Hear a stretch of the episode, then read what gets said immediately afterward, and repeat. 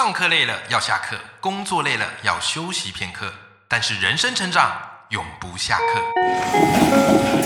嗨，欢迎来到 Life 不下课，我是欧阳立中，每天陪你学习练功，一起玩出你我的理想生活。Hello，各位听众朋友，大家好，我是欧阳立中，欢迎收听 Life 不下课，每天一集不下课，边休息你上进，累积你的复利成长。哇！各位，你有没有发现这个时间过得很快哈？哇，一转眼间，二零二三年已经到了年底啦！我的天呐，不是感觉我们好像才年初的新计划啊定没多久，一下咻啊，一年又快要过去了啊！所以呢，每年到年底，我不知道各位赖粉们会做些什么事啊？有些人会做一年的这个回顾嘛，啊，检视一下，哎，今年自己设定这个目标有没有完成呢？啊，稍微罗列一下。那我自己的习惯啊，就是每年哈，就是每半年，我都会来做一次我这半年得到的一些启发啊，从阅读当中得到一些启发。上半年我做过一次，哇，那一集的回响非常的高啊，因为大家都想听听我这半年哦，从书里得到什么样新的概念来跟大家分享。那同样在下半年，也就是二零二三年的这个年底啊，即将迎来二零二四年啊，那我也这一集来跟大家分享。这半年呢，我透过阅读得到了哪些重要的启发？而且这些启发是怎么在我的人生产生了一个行动啊，以及作用啊？所以今天这一集节目内容来跟大家分享一下哈。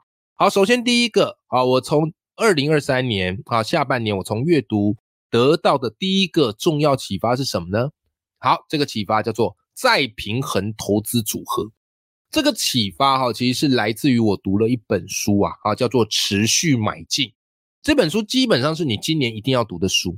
为什么？因为它对于投资来讲，我觉得是最根本、最核心，而且也最简单、胜率最高的啊的一本书，好不好？OK，有些人很喜欢把投资搞得很复杂了。当然，呃，投资对大家来讲就像信仰，你想要用什么样的一个操作方式，呃，这个完全是你的自由。也没有什么好，什么不好。但对我而言，我心目中投就是越简单越好，因为我人生想要把更重要的时间拿来干嘛嘞？做我想做的事，对不对？好，运动啊，阅读啊，写作啊，演讲啊，陪家人。投资最好只是占我生活中的一小部分，可是它又可以为我创造。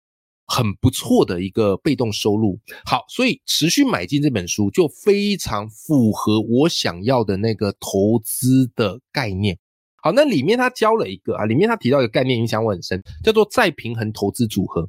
这个在讲到再平衡之前，我们要先知道什么叫做投资组合。其实投资组合有很多，对不对？但书里呢，他有给一个建议，他说其实最通常常见的这个投资组合就是。六十的股票啊，就股债配置啦。至于这个股债配置，你要多少买股票，多少买债券啊？那个是你自己个人啊，可以去评估衡量的。好，比方有人可能是六成的股票，四成的债券来做一个股债配置。那为什么要去做这个股债配置呢？因为股票跟债券它通常拥有一种互补性，股票通常下跌的时候，债券会上扬啊，或者是。这个这个股票上扬的时候，哎，债券这时候是跌，所以他们常会有一种互补性。OK，好，所以呢，在你理解这个之后，好，在你理解之后，我们再来谈啊，持续买进这本书里面所提到的再平衡投资组合，意思是什么呢？就是你要决定什么时候你股票要卖，那其中一个参考点就是你要去做再平衡的时候，这时候可以卖股票。比方来讲。你的股票的配置啊，应该说你的投资组合配置是六成的股票，四成的债券，对不对？但是如果你没有定期的去检视你到底有没有六比四在做配置的时候，到最后你会发现你不知不觉股票部位会接近九成。为什么？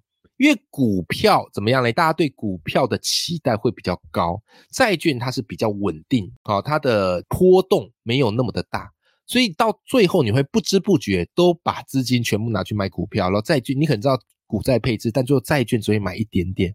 所以书里建议你可以定期去检视一下，哎，你的股票跟债券的比重是多少？有没有？当你发现这个比重严重失衡，这时候应该要卖掉一些股票，好买一些债券，好诸如此类。好不好？这个对我今年的一个操作影响还蛮大的，对不对？啊，因为今年的行情大家也知道，一开始这个美国不断的升息嘛，好，所以股市很惨。但是随着最近有这个降息的风声，或者大家对于降息的期待，哇塞，股市就开始回温了，对不对？所以在那个股市特别惨的时候，那时候债券也跌得非常惨呐。然后，所以我那时候就开始慢慢入手，好去布局买一些债券的 ETF，对不对？好，那时候越低我就越买嘛。诶，结果现在怎么样嘞？现在降息的预期提高，所以债券开始上涨，不知不觉我这个债券 ETF 的账面上，好已经是获利的。OK，但当然这个就是你要非常坚定你自己的一个投资的想法，好不好？好，所以这个是我今年啊获得从书中获得一个很重要的阅读启发，好提醒我自己，我不定期的就会去检视好我的股债配置有没有。我当我发现股票买太多了，我就适度卖一些，然后补一些债券进来，尽量让我的那个股债配置维持我当初所预设的那个比例。OK，好，这是第一个跟大家分享的启发啦。好，再来。第二个启发是什么呢？好，第二个启发叫做列出完工事项清单。这个启发哈是来自于我读了一本书啊，叫做《人生四千个礼拜》。这本书我也非常推荐大家，就是你今年一定要入手的神作，好不好？为什么？因为这本书的书名就很 shock 啊。这本书名就是告诉你啊，其实每个人人生平均下来就是四千个礼拜，对不对？好，他用八，而且他还用八十岁去算呢，平均年龄八十岁去算，大概算下来就是一个人就四千个礼拜。然后你可以稍微算一下啊，你到目前为止到底已经活了多少个礼拜？然后你会更震惊，为什么？因为你就会推算出你接下来可能还剩多少礼拜。而这种事情我们常常不愿意去面对嘛，所以很多人会用各式各样的方式逃避啊，很认那个疯狂工作啊，干嘛干嘛的，可是却忽略了人生的意义，我们追求的是什么？好，所以看这本书的时候，你会有一点沉重。可是书里的很多提醒会让你重新对人生的方向有一些调整，好吧？好，那这本书内容很多啦。那对我而言，我觉得最有启发的一个概念叫做列出完工事项清单。你没听错，OK？什么叫列出完工事项清单？先回想一下，我们平常都是在列什么？我们平常是不是都是在列代办清单？哎呀，今天要做八样事情啊，一二三四五六七八，有没有列一堆呀？对不对？然后一条开始，一条开始在那边做啊。有没有？然后做着做着就好累哦，怎么感觉永远都做不完？然后新的 case、新的任务又跑进来，是吧？可这本书的作者他就告诉你一件事情，他说什么呢？他说很多人每天早上起来都认为自己欠下了一笔生产力债务，没有？没有就是哎，我的一堆债务还没有还呐，哦，我必须要辛苦工作啊，哦，在晚上来临前赶快把它还完呐，所以搞得自己非常非常的累，人生永远都在追赶当中。所以他建议我们可以反其道而行，什么意思呢？你不要列这个生产力债务，你不要列这个代办清单，你列完工事项清单。也就是说，你早上起来的时候，你那个便条纸上面是空的，对不对？好，当你完成一件事情啊，比方听欧阳老师的这个赖不下课一集，哎，你就可以把它列进你的完工事项清单啊。今天有听赖不下课，我收获满满，好棒哦！好，列上去第一条完成，对不对？哦，听了欧阳老师啊介绍哪本书，我去找了这本书来看。哇，第二个完工事项，哎，完成再写上去，有没有这样的话就怎么样嘞？啊，你会发现哇，你这一天好丰富哦，一件一件一件事情完成的，你看了就会觉得特别有成就感。OK，我觉得这一招蛮好用的。虽然我平常的习惯是比较习惯练代办清单，这个是人性，但有时候我会反过来用完工事项清单，就觉得哇，其实我今天。过得还不错诶，诶，我有好好的把今天啊珍惜，而且发挥的淋漓尽致。OK，好，所以他告诉你说，你要把注意力放在已经完成的事情，你不要只关注待办事项。这个思维会让你的人生转念非常多，好吧？好，所以这个是我今年从阅读得到的第二个启发啦。好，接下来我们来看啊，我从阅读得到第三个启发什么呢？叫做。反刍思考的解方，这个概念哈是来自于今年的一本算是思辨的神作吧，叫做《思考一零一》。那这本书今年很红啊，《思考一零一》也是我推荐你一定要入手的案头好书之一。OK，好，因为你不懂得思考，你就很容易被别人牵着鼻子走，就很容易被一些假讯息、假新闻带风向。那这一本书啊，它里面讲了各种我们思维会陷入的一个谬误。OK 啊，其中一个先从一个小故事讲起哈。大家有听过历史里有一个叫巴黎和会，对不对？那巴黎和会呢，就是一战结束之后，对于战败国去设定的这个条款，对吧？当时德国是战败国嘛，好，所以以美国为首的这些同盟国就是要严厉的惩罚这个德国，对不对？但是其中哦，当时美国总统是威尔逊，威尔逊其实不想太严厉的去惩罚德国，OK？可是不幸哦，后来威尔逊得了流感啊，因此在这个巴黎和会上。没有力气去坚持他的主张啊，所以导致后来德国受到重罚，这也酝酿了后来第二次世界大战还有纳粹崛起这样的一个悲剧，对吧？所以后来啊，就有人有一种论证就出来了，说要是威尔逊没有感冒，就不会有纳粹大屠杀。各位，这个论证你乍听之下好像有道理，但是仔细推敲一下，又觉得哪里怪怪的，是。这个就是我们生活当中最常见的一个思考谬误，好不好？为什么呢？因为我们人哈对于因果啊，我们人对于因果非常的敏锐，而且我们对于因果线索有一些惯性啊，有一些惯性。像刚才我们前面举的那个例子，那个其实就是我们因果线索的其中一个惯性，叫做相似，就是我们倾向会处理什么？我们倾向会处理彼此类似的因果。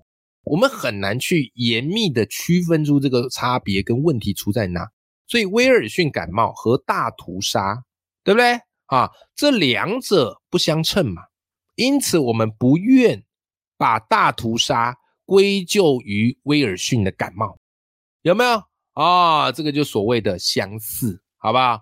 所以反刍思考的解方就很简单。他就告诉我们什么事情？他说，因果推论对于我们人来说相当的简单，我们很容易就把一件事情去冠上一些因果关系。但有些问题就是无法判定特别结果的成因啊。比方，你最近生活中发生了一连串的坏事，对不对？这很容易导致我们产生这个反刍思考，就哎，为什么会有这些坏事呢？难道是因为怎么样怎么样呢？可当你不断去思考这样的一个想法，怎么样？反而会加深你的不确定性和焦虑。OK，所以我们怎么样去面对这样的很我们人很容易倾向的一个因果思考？它有几个方法啊？这个方法总则叫做自我抽离，适时的自我抽离。比方，你可以把自己后退个几步，远离你的当下经验；又或者你可以远远的去观看那些冲突的发展；又或者去想想看。是哪些因素左右了现在你的情绪，你就不会妄下因果推断。OK，人就是一定要有一个因果，可是我们那个因果往往并不是这个事情真实的因果关系。可当我们推断出这个因果的时候，我们就会不断的去强化、加深我们所认定的这个因果关系，这也导致我们烦恼跟焦虑的来源。OK，好。这个是我得到的第三个启发了哈，第三个启发。好，接下来第四个启发，第四个启发叫什么嘞？就是因为我自己有在写文案嘛，哈，有时候也会写一些业配文啊或团购，所以我对于文案是非常有兴趣。那第四个启发就是让我重新去审视，到底怎么样写出高转发率的文案。就大家看了，明明知道你是广告，可是觉得诶有意思啊，会想转发啊，会想要点进去看。啊，那这个概念呢，就是出自于我这半年读的一本书，叫做《晋级的文案》啊，《晋级的巨人》啊，听起来很有动漫感，对不对？啊，它就是晋级的文案。那晋级文案，我觉得它对于文案的分析跟归纳整理非常的棒啊，所以这本书如果你自己是做小编的，或者自己有在经营粉砖的，我觉得这本书会蛮适合你读的。OK，好，那这本书告诉你说，高文案转发有几个特质，那哪几个特质？第一个。让用户觉得跟他有关。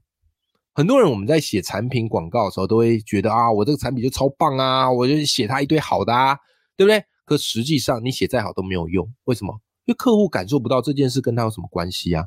所以作为我们一个文案的写作者，我们要去找到客户的关联度。所以你的文案一定要从现实的场景感来做一个切入点，好不好？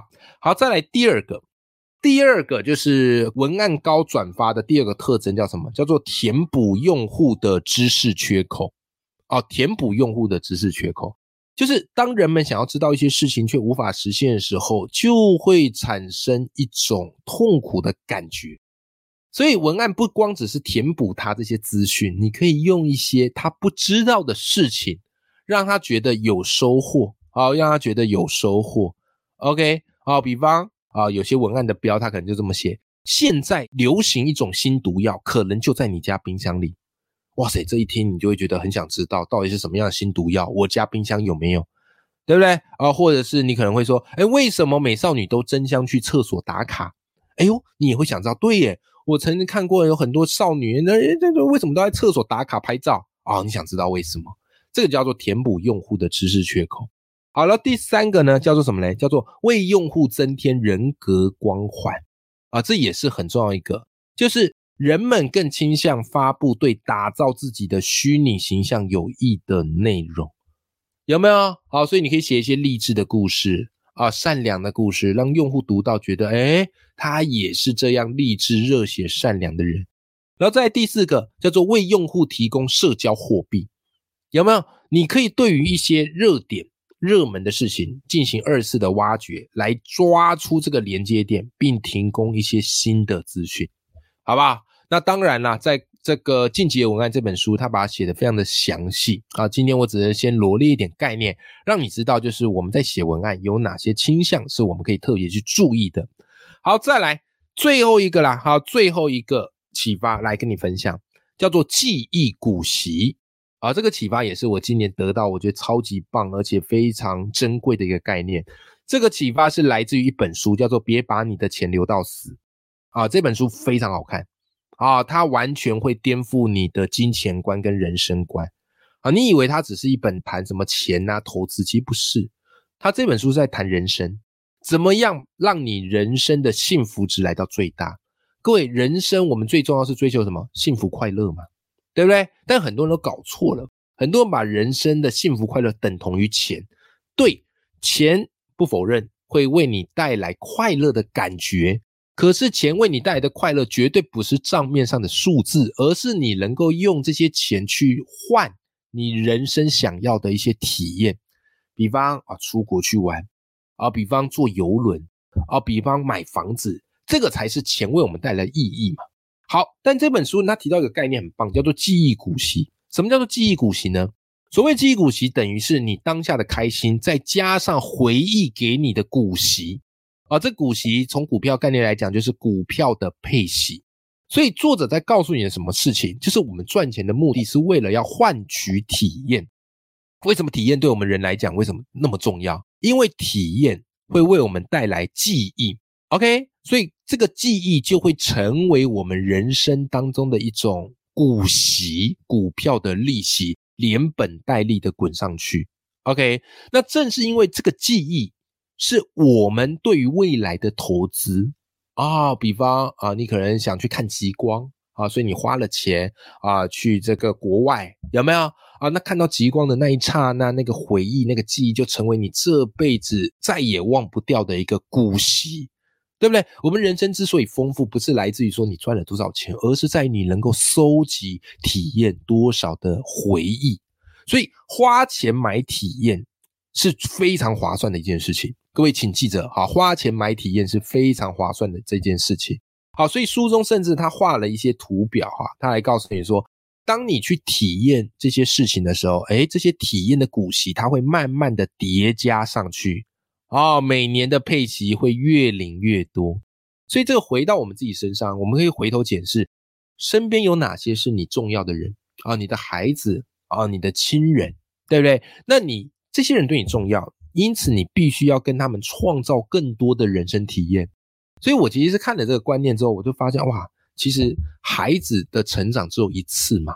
但是你人生你要工作，你要去追求你想要做的事情，其实随时都有机会，对不对？所以对于现阶段的我而言，陪伴孩子的成长就会视为最重要的事情之一，因为我想要去累积我跟孩子之间的这样的一个记忆古习啊，带他们去上各式各样的课程啊，带他们去住各式各样的饭店，好，带他们到各个的景点去玩耍、拍照啊、拍影片，然后这些留存下来的时候，哇，你再回头看的时候，你都会笑，而且那个笑是一个幸福的笑容，好吧？好，所以这个记忆股息的概念是呃，对于我今年的人生启发非常重要的一个概念。OK。好，那今天跟大家分享了这五本书啦。好，那这五本书是这半年来对我非常有启发的五本书。那因为今天时间关系，也都只能各从这五本书里面提炼出一个最棒的概念给你。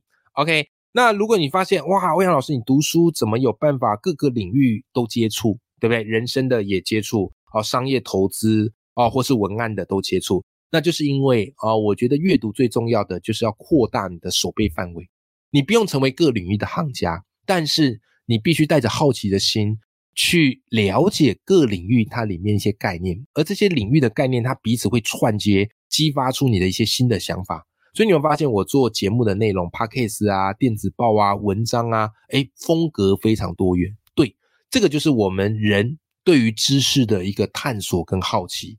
那当然啦，如果你也想要跟我一起加入这个对阅读的探索的好奇。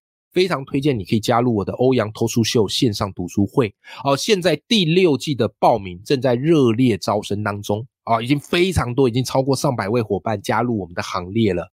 那我这欧阳脱书秀非常简单哈，就是每个月啊的第一个跟第三个礼拜三的晚上八点到九点，我会在 VIP 的脸书专属社团啊，为有参加脱书秀的伙伴来说书。而且我都会制作很精美的简报，让你可以用听的，也可以用看的，甚至你还有机会得到我的这个说书的简报 PDF 档。OK，那我选书的领域是非常非常广的。好，那现在呢是第六季，我们第六季的报名，我们第六季会从二零二四年的一月到六月，好不好？好，每个月两场，总共十二场，好，总共十二场。那现在的报名是早鸟优惠价，只要二二八八元，也就是说平均一场大概一百九十块钱，非常非常便宜。那如果你是到一月以后才报名，哦，就是二零二四年一月以后才报名，就恢复原价三零八八元，好吧？那当然你也不用担心啊，你说，哎，欧阳老师，万一我错过你直播怎么办？放心，我的直播都会放在我们的 VIP 脸书社团里面，你可以无限的回放收看。好，所以即使你错过直播，也完全不用担心。OK，那如果你对于我的线上读书会欧阳脱书秀有兴趣的伙伴哈，我把报名链接放在节目资讯栏里头。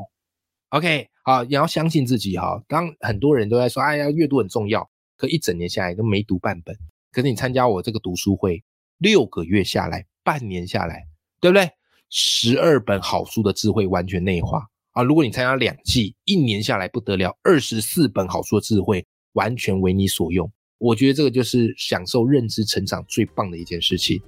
OK，好，那如果你有喜欢，欢迎加入我的这个读书会。永远要记住，眼里有光，心中有火的自己。我们下集节目见，拜拜。